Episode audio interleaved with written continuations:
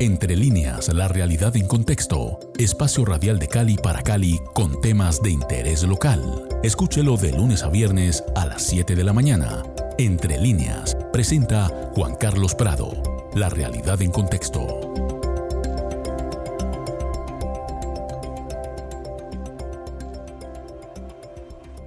Muy buenos días amigos de Javerian Estiro Cali 107.5 FM. Soy Juan Carlos Prado y estamos en Entre Líneas, la realidad en contexto. Hoy, como todos los jueves, comentando uno de los artículos de la revista 100 días de El CINEP con su director José Darío Rodríguez. Muy buenos días.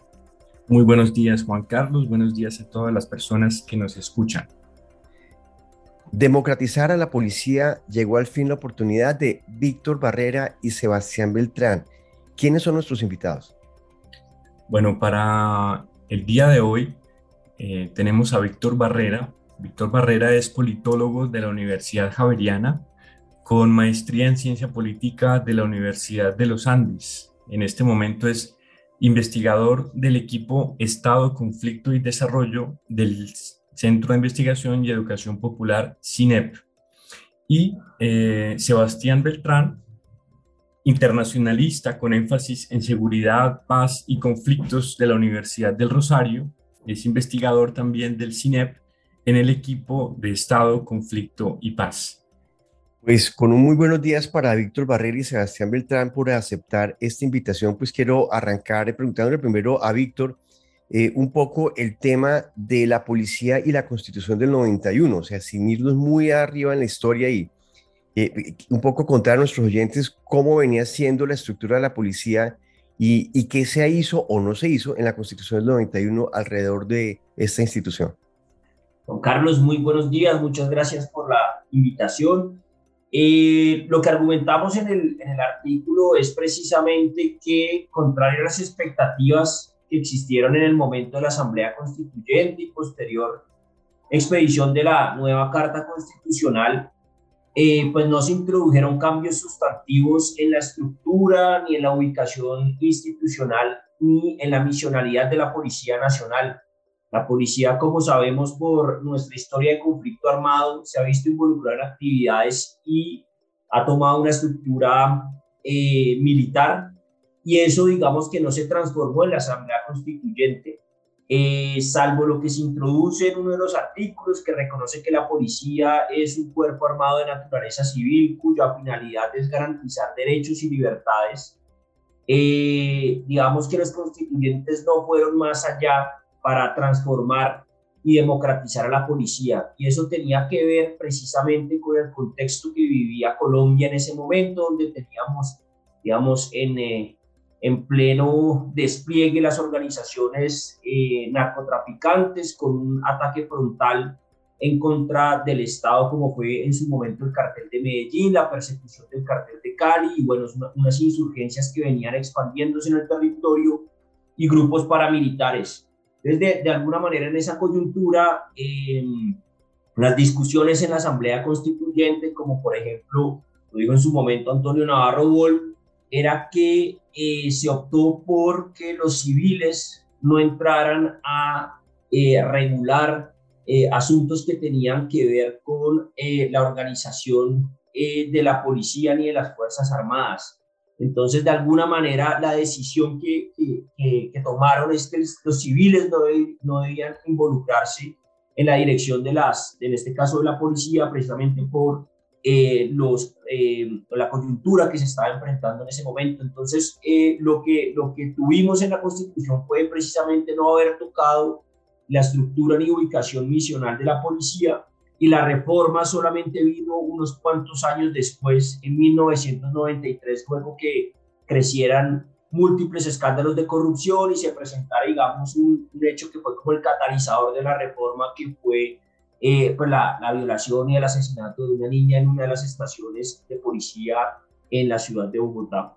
Pero eso es básicamente, digamos, lo que sucedió en la Constitución, fue básicamente no entrar a transformar la policía porque tenía que eh, cumplir con una misionalidad que era contener toda esta amenaza de organizaciones narcotraficantes, insurgentes y en menor medida paramilitares.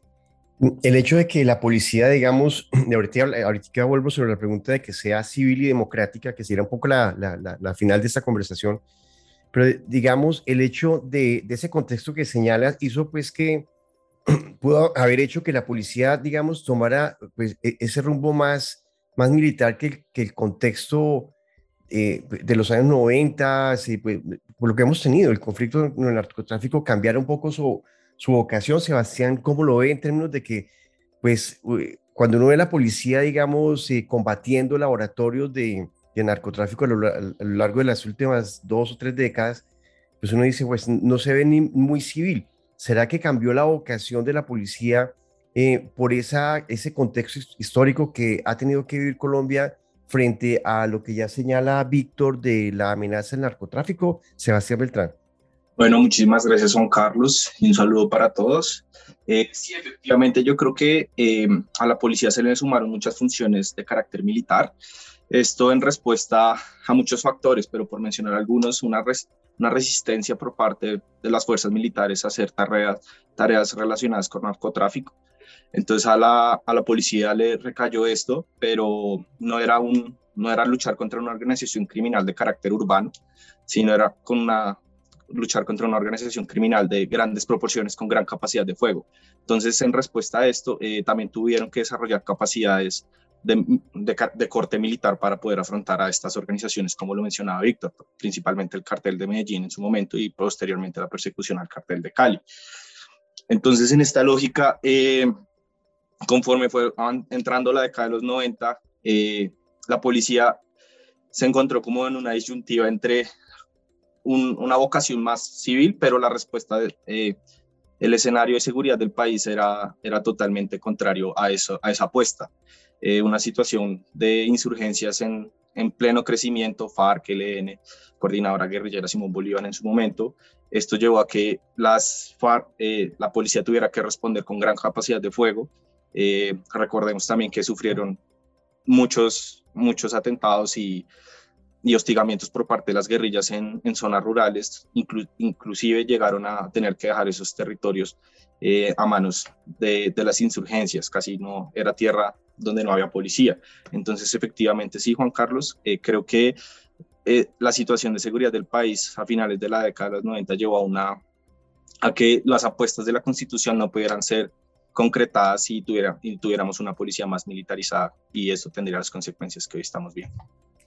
En el reciente estallido social que hemos venido analizando aquí en estos micrófonos de Jariana Estéreo Cali, de la mano de la revista 100 días, pues eh, se ha comentado mucho el tema de la policía, la intervención o la forma como intervino la policía para reprimir las, las protestas. ¿Hasta qué punto esa inercia que traía la policía de corte militarista enfrentando a la guerrilla, al narcotráfico, digamos, no tuvo tiempo, digamos, entre comillas, de pensarse o de repensar que aquí, pues, creo que muchos pensamos que la intervención tuvo que haber sido de otra manera, pero la policía traía ese ritmo, esa inercia, repito, eh, eh, de, corte mucho más militar que, que civil. Eh, probablemente allí se, se evidenció que, que la policía venía por otro rumbo distinto al que va tomando la sociedad, concretamente con el estallido que tuvimos el, paso, pasado 28 de abril. Víctor Barrera. Pues Juan Carlos, en, en, efecto, esto lo que nos muestra son las inercias que siguen moviendo las decisiones eh, al interior no solamente de policía, sino también de las instituciones civiles que esperaríamos que imprimieran eh, una orientación más democrática en cuanto al servicio que despliega la policía. Entonces menciono esto porque, por supuesto, la policía vimos un abuso que fue sistemático, generalizado, eh, y, digamos que, digamos que, con unas consecuencias trágicas, pero detrás de esto también tenía que ver con eh, la decisión del, del, gobierno y, específicamente con la orientación que tiene el, eh, el partido pues que, que, tiene en este momento la, la, la, presidencia. Entonces creo que ahí también, por supuesto, hay unas inercias muy fuertes y eh, esto se expresó con mucha fuerza en la coyuntura del estallido precisamente porque no hay una, un análisis ni un diagnóstico eh, acertado sobre cuáles son las nuevas condiciones de seguridad y especialmente cuáles son eh, las orientaciones que debería tomar la Policía Nacional, ya no para operar en un escenario de combatir amenazas, sino de garantizar convivencia y derechos. Y ese giro no es tan sencillo. Entonces creo que ahí hay unas inercias muy fuertes que persisten en la Policía Nacional, pero creo que algo que, que, que, se nos escapa de los análisis es que si bien la policía puede tener una autonomía relativa respecto pues, a, los, a, los, a los cuerpos civiles que deben eh, monitorear y, verificar sus acciones, eh, lo que pasó en este estallido fueron decisiones de alto gobierno que pusieron a resolver un problema político como si se tratara un problema de orden público. Y muchas veces eh, en Colombia la policía se convierte, como se dice coloquialmente, en el martillo del gobierno de turno y eso es uno de los, digamos, principales factores que muestran cuán pendiente está eh, reformas que genuinamente democraticen a la policía. Una policía democrática debería obedecer a marcos normativos y a leyes generales y no al gobierno de turno. Y lo que pasa en Colombia y lo que ha pasado es que al contrario, por supuesto, la policía le responde al gobierno de turno y a las prioridades que éste establece. Entonces, lo que vimos sí son, son inercias. Por supuesto, hay un problema al interior de policía, específicamente en la forma en que se aproximan, entienden y leen la protesta social, especialmente en este contexto. Pero esto fuertemente dinamizado por un gobierno que mm, dispuso a la Policía Nacional a resolver como ya lo mencionaba, un problema político como si se tratara de un problema de orden público. Eh, y bueno, muy seguramente vamos a ver más de lo mismo, especialmente en, una, en un escenario preelectoral, donde nuevamente la policía pues estará al servicio de eh, grupos políticos que quieren mantenerse en el poder de cara a las elecciones de 2022. Recientemente leí el libro de Antonio Caballero, La historia de Colombia y de sus oligarquías, y mencionaba una vez más, como en otras historias, pues que la policía históricamente pues era, e, era civil, a veces era manejada incluso regionalmente muy, muy, eh, ni siquiera relacionada con el gobierno central, y en algún momento además fue, digamos, adscrita al Ministerio de Gobierno, que se llamaba antes el Ministerio del Interior, pero de unos años para acá, pues está obviamente en, el Ministerio de Defensa junto a la Armada, junto al Ejército, junto a las Fuerzas Aéreas. Entonces, la pregunta es, ¿qué significa que la policía sea civil y democrática? Y más en el contexto actual ya en el 2021. Sebastián Beltrán. Bueno, Juan Carlos, sí, como tal como mencionas, pues la misma, la apuesta del gobierno de, ese entonces, del general Gustavo, de pasar eh, la policía, el Ministerio de Defensa fue por ese problema de, de la politización que tenía y el uso que le daban los gamonales regionales a la policía. Pero en este, en este contexto ya siglo XXI, donde queremos una policía mucho más eh, involucrada en la democracia, pues básicamente yo diría que son tres, cuatro cosas. Eh, que la policía debe, debe dar cuenta ante la ley civil y no a los gobiernos de turno, tal como mencionaba Víctor no ser el ese martillo del gobierno y no tratar eh, la movilización como problema de orden público, sino como expresión de derechos. El segundo es proteger los derechos humanos y aquellas, aquellas expresiones de participación ciudadana, en esta misma línea que venimos discutiendo. Eh, la tercera es que tiene que tener una, un marco o restricciones en el uso de la fuerza que creen específicos cuáles son las consecuencias del abuso del uso de la fuerza. Y por último, y creo que es el más importante también en, en, aras de una mayor legitimidad como instituciones, la protección de todos los ciudadanos y no de unos grupos en específico. Bueno, pues el artículo completo en la página web del CINEP, 30 años de esfuerzos por democratizar a la policía, llegó al fin la oportunidad de Víctor Barrera y Sebastián Beltrán, a quienes les agradecemos su presencia hoy aquí en este especial que hacemos en Javier Estéreo con la revista 100 Días. Padre José Darío Rodríguez.